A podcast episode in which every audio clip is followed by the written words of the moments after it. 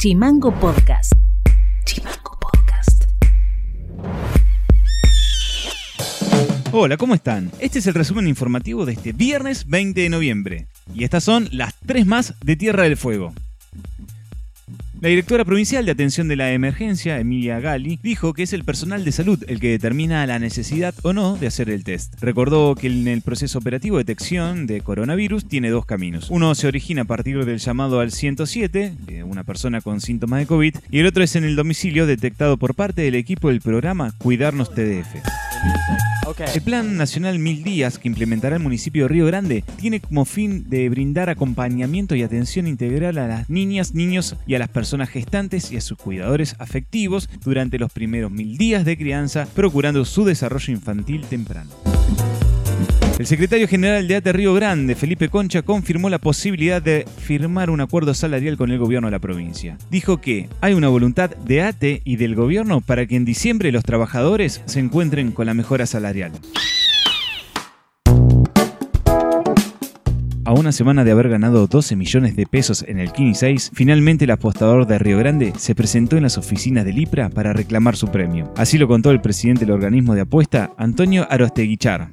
En realidad sí apareció. Lo que eh, se respeta en todas las loterías, bueno, si la persona no quiere darse a conocer, obviamente sí apareció, así que nos entregó toda la documentación ahí en la ciudad de Río Grande, es de Río Grande.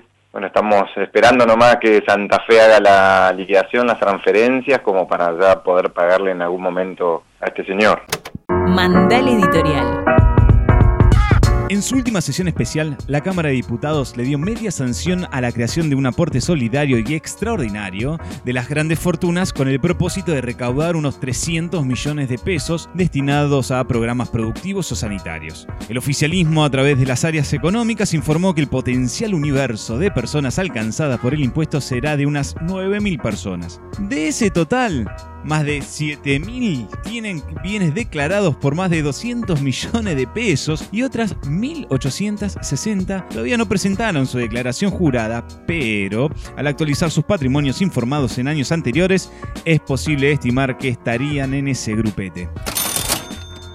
Este selecto grupo de ricos en Argentina no representa ni el 0,02% de la población total del país. El asunto logró media sanción en una extensa sesión en donde el bloque de Juntos por el Cambio rechazó con vehemencia el proyecto en su rol de cuasi representante de estos sectores adinerados. Es acá donde nos queremos detener, en la argumentación que dio uno de estos diputados, uno que fue elegido en Tierra del Fuego. Hablamos del parlamentario del PRO, de Héctor Tito Estefan. El diputado de Cambiemos reconoció desde su banca que en Tierra del Fuego existen empresarios con patrimonio declarado superior a los 200 millones de pesos.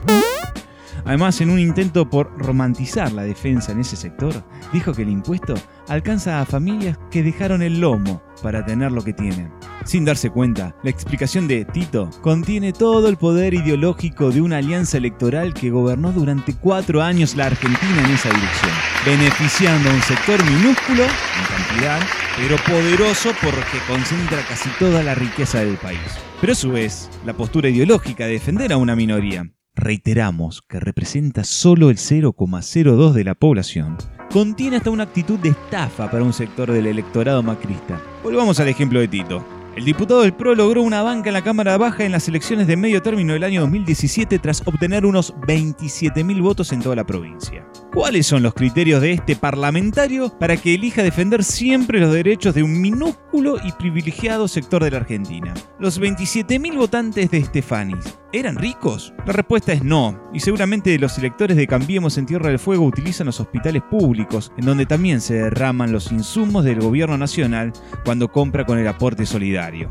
Los 27.000 votantes de Estefani, así como la población en general seguramente, también recibirán algunas de las líneas de subsidio y créditos de la recaudación del impuesto a la riqueza que va a dejar esta ley.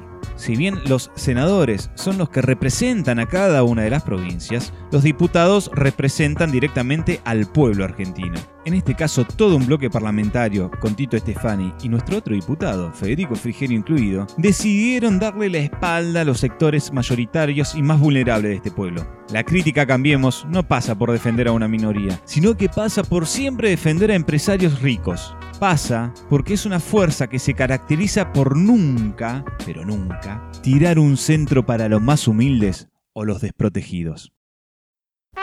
Esto ha sido todo por hoy. Seguinos en Spotify y en redes sociales como Chimango News y escribinos vía WhatsApp al 2901 6506 66. Te dejamos un tema de quien nos acompañó toda esta semana, Johnny Cash, y nos reencontramos el martes. Chao. Chimango Podcast es una producción de Chimango News.